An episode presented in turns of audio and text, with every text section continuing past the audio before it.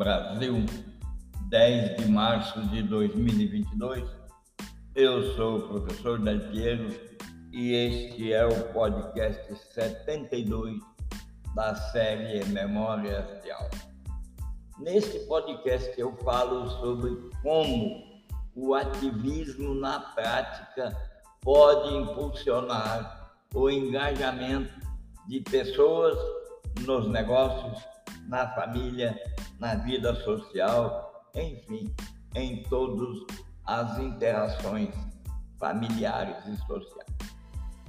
Reconhecemos desde já que estamos em uma era na qual o ativismo e as estratégias decorrentes para implementá-lo têm tido uma grande força de transformação na tomada de decisão das pessoas, seja para reger a própria vida, seja para conduzir a vidas compartilhadas, seja nos negócios, seja nas famílias.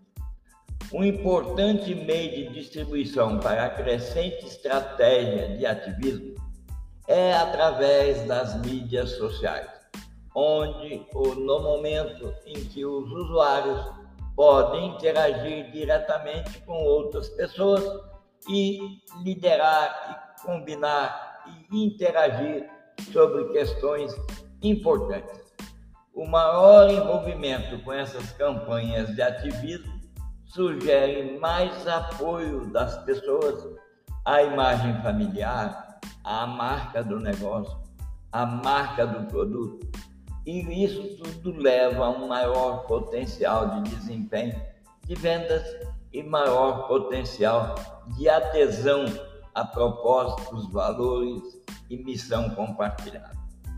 Este podcast apresenta fatos e dados sobre como o ativismo pode impulsionar o engajamento em seus negócios e na sua família. Deste ponto em diante, vamos falar sobre ativismo de marca, considerando que marca pode ser o seu nome familiar, os seus propósitos, a sua visão de futuro, a sua imagem profissional, conjuntamente com todas as suas ações do dia a dia transformadas numa marca. A marca desse que vos fala, Dalpiero, a marca daquela que nos escuta, Maria, Joana, Jéssica, enfim, esse é a característica do ativismo, esse é a forma pela qual o ativismo de marca abraça todas as variáveis que levam algo a outras pessoas. Chamamos de marca, portanto, todos os movimentos que levam até a distâncias imensuráveis que as redes sociais são capazes de alcançar, o meu pensar, o meu propósito, a minha visão de mundo, as minhas virtudes, os meus valores, os meus e os seus nós reconhecemos cinco tipos de ativismo que estão presentes em todas as forças, ou melhor, com todas as forças, para alterar o curso natural de um processo. Nós temos o ativismo de manifestações e protestos, que as manifestações são indiscutivelmente o tipo mais conhecido de ativismo, nenhum de nós tem, tem dúvida. Entretanto, nem sempre é o melhor ativismo para levar ao público uma marca. Lembre sempre de considerar que a marca é o conjunto percebido das atitudes de uma pessoa, é o nome de família de uma pessoa, é o nome ou o tipo de produto. Nós temos uma outra manifestação que aparece muito fortemente nos protestos, que são os boicotes. Os boicotes são projetados para impactar economicamente um conjunto de atitudes, uma empresa, um país, uma nação. Haja visto o que está acontecendo agora com a guerra da Rússia e da Ucrânia, percebam como o ativismo de boicote está impactando economicamente a Rússia.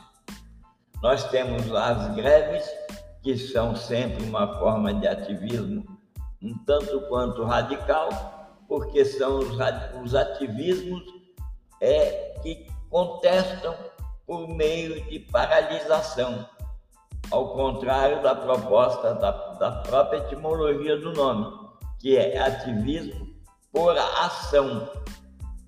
E temos a redação de cartas e petições e temos as campanhas nas redes sociais. Nós vamos falar especificamente hoje sobre ativismo de marca por meio da redação de cartas e por meio de. Vou iniciar a falar por meio de campanhas de redes sociais. O próximo podcast vai tratar exclusivamente de ativismo por campanha nas redes sociais. O ativismo de marca é diferente porque é movido pela justiça à ótica de quem encabeça o movimento. Entretanto, ele tem que levar sempre uma preocupação fundamental com os maiores, mais relevantes e mais emergentes é, problemas que a sociedade inventa ou que enfrenta. Pense bem, ativismo que leva a sua imagem, que leva tudo que você tem de como se mostrar ou como se apresentar ao mundo, ele pode ou não ser movido pela justiça comum. Agora, com certeza, ele sempre levará uma preocupação fundamental, levará um problema urgente e relevante que a sociedade enfrenta. Isso é fato. Quanto à justiça, é uma possibilidade de carregar junto essas questões. O ativismo de marca ele pode impulsionar uma estratégia de conteúdo. Como é que seria isso? Lance um produto que apoie uma causa e impulsione as vendas. Essa é uma maneira. Pegar do nada, criar um produto que cuja venda, cuja parte da venda, que cuja destinação, sua imagem visual possa impulsionar uma estratégia de ativismo, uma estratégia de conteúdo. Por exemplo, seria o caso de fazer um pacote de lasanha carregando junto e aproveitando e usando a embalagem dela decorrente, da lasanha decorrente, para construir uma caixa ou para usar como uma caixa de armazenamento de dejetos reciclados. Pense que essa é uma possibilidade. Lance esse produto e diga: esse produto apoia a causa de um ambiente mais limpo. Use a embalagem que recebe a sua lasanha para construir um recipiente, um, um lugar, uma caixinha maior para você colocar todo o lixo do seu dia a dia no, na cozinha dentro dessa caixinha. Tudo será considerado lixo, lixo reciclável e vai gerar adubos, fertilizantes, por meio de simples colocação a secar ou numa máquina apropriada. Cria mídia, você pode criar mídia digital para educar os seus consumidores sobre a importância de uma causa. Pense bem. Você pode criar seu blog, você pode incentivar os clientes a compartilhar como cada um deles apoia uma marca, uma causa, a família ou os negócios de alguém. O ativismo por qualquer técnica, quando ele é bem feito, ele dá vida ao que, ao que significa ser uma pessoa, uma família, uma empresa, uma instituição orientada por valores. Portanto, você não pode ser uma organização, uma empresa ou uma família orientada por valores e desconsiderar a sociedade, seus funcionários, os problemas emergentes, os clientes, as comunidades em qual trabalha e até mesmo o mundo. A prova de que você é uma família, uma empresa, uma pessoa orientada por valores está naquilo que você faz, não naquilo que você diz. Pela primeira vez, o fazer toma a frente do que você pensar e dizer. O ativismo, de acordo com o manual de campanha da Anistia Internacional, quando ele é feito por cartas escritas, ele diz que as cartas escritas devem ser endereçadas individualmente a alguém e devem demonstrar uma profundidade de conhecimento e preocupação pessoal, enquanto cartas de pessoas eminentes podem ter um impacto particularmente grande. Traduzindo isso, o que eu quero dizer, a sua equipe de vendas, a sua marca profissional, a sua marca empresarial deve produzir cartas escritas de maneira a demonstrar a profundidade de conhecimento que você tem sobre os aspectos do que você faz, se você é uma empresa, se você compra e vende, se você tem uma preocupação e um conhecimento adicional para dar um destino ou compartilhar um destino que pode ser dado à parte do seu grupo. Você pode sim, você pode acreditar que as cartas são de uso limitado, é fato, mas só se for em situação de resposta rápida. Na maioria dos casos, as cartas oferecem simplesmente maior penetração e maior responsabilidade a quem escreve e a quem recebe, incentivando a criação de compromissos com o que nela está escrito. É fato também que em algumas sociedades, os baixos níveis de alfabetização ou mesmo os custos altos de postagem tornam a escrita inadequada. No entanto, escrever carta é uma técnica tão flexível que pode ser usada de muitas maneiras. Pode ser usada como e-mail, pegar o texto da sua carta e usar como um e-mail. Ele é rápido, é econômico e é adequado para ação rápida. Sempre personalize a sua carta como também vai fazer com o seu e-mail, personalizar. Na ausência ou no incômodo ou na dificuldade de fazer uma caracterização própria para o seu produto, tipo carta, use um fax. O fax tem uma questão adicional. Ele traz um valor agregado de resultados tangíveis para o destinatário aquele endereço de telefone para quem você enviou o fax e chegou, ele tem um apelo de campanha de presença física.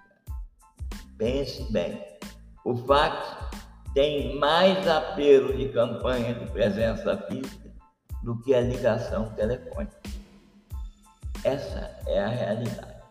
Pense bem e ao fazer uma carta para fax, gaste tempo pensando nas palavras que vai colocar e pense muito que você, na carta de fax, você está presencialmente falando.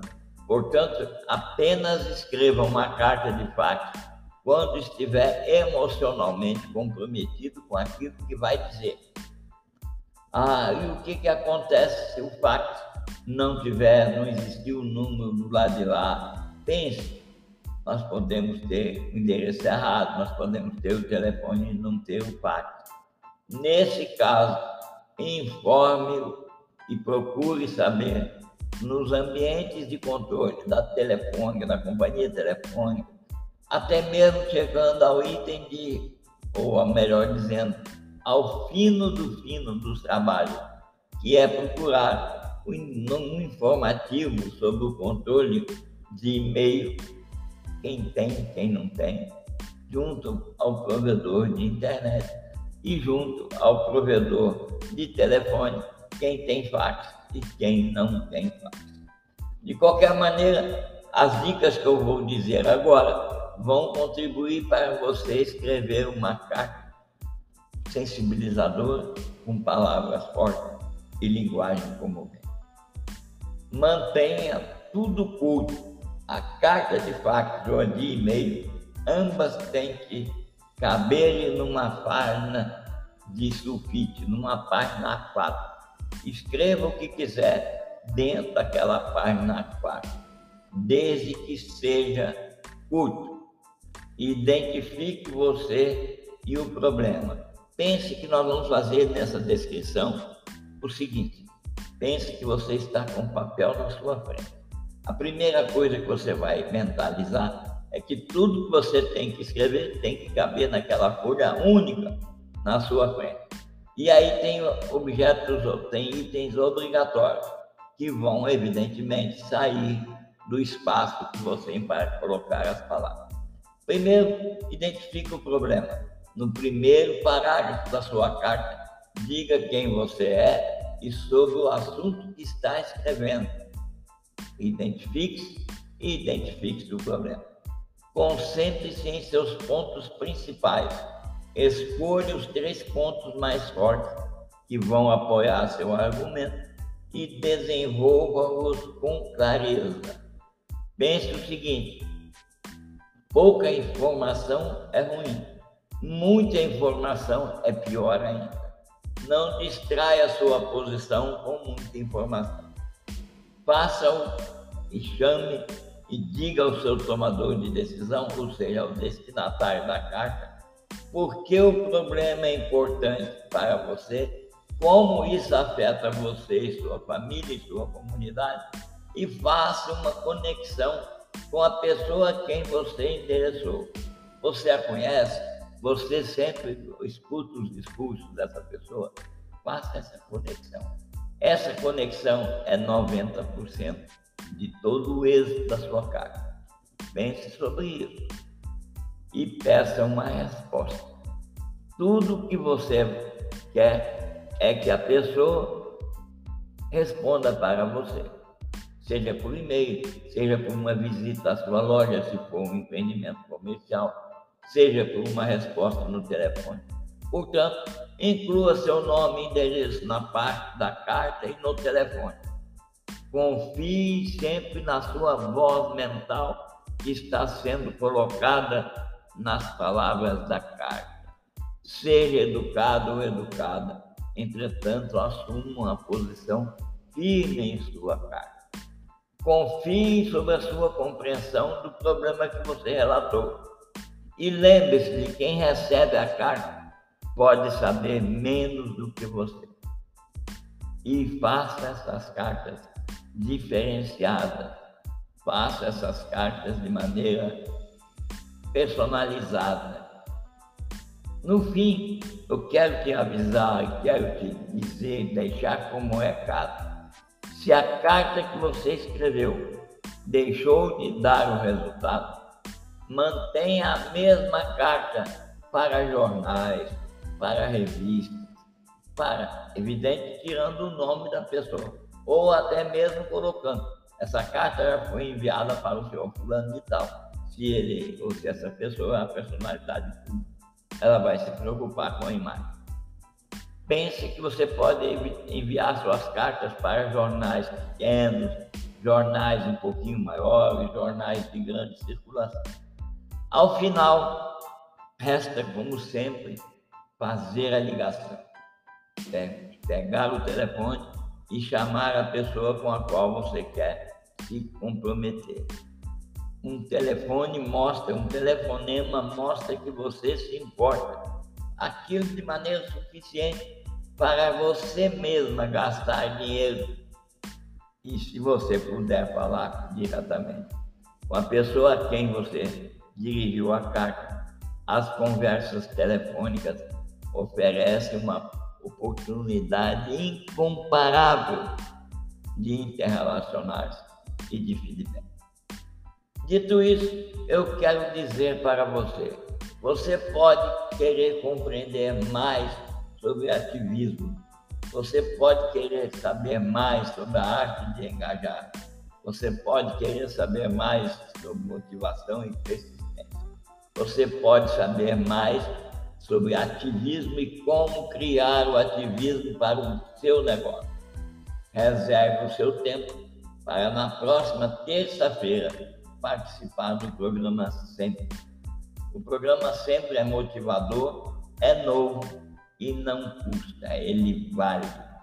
Portanto, reserve o seu tempo para terça-feira participar do programa Centro e siga todas as instruções que estão no item descrição deste podcast. Você vai encontrar o caminho para reservar e participar na próxima terça-feira do programa e vai conhecer outros mais que podem ir ao encontro das suas necessidades. O que eu quero dizer e quero deixar registrado é que as falas que eu estou fazendo neste podcast e nos próximos sobre o item ativismo foram tiradas, foram escutadas de vários materiais existentes preparados por organizações da sociedade civil e empresas de topo e pródigas em engajar. Você vai receber a lista de empresas que contribuíram também na, no item descrição deste podcast. Eu espero você no podcast 73, no qual eu vou falar sobre ativismo realizado por meio de campanhas de rede social. Um abraço e até o próximo.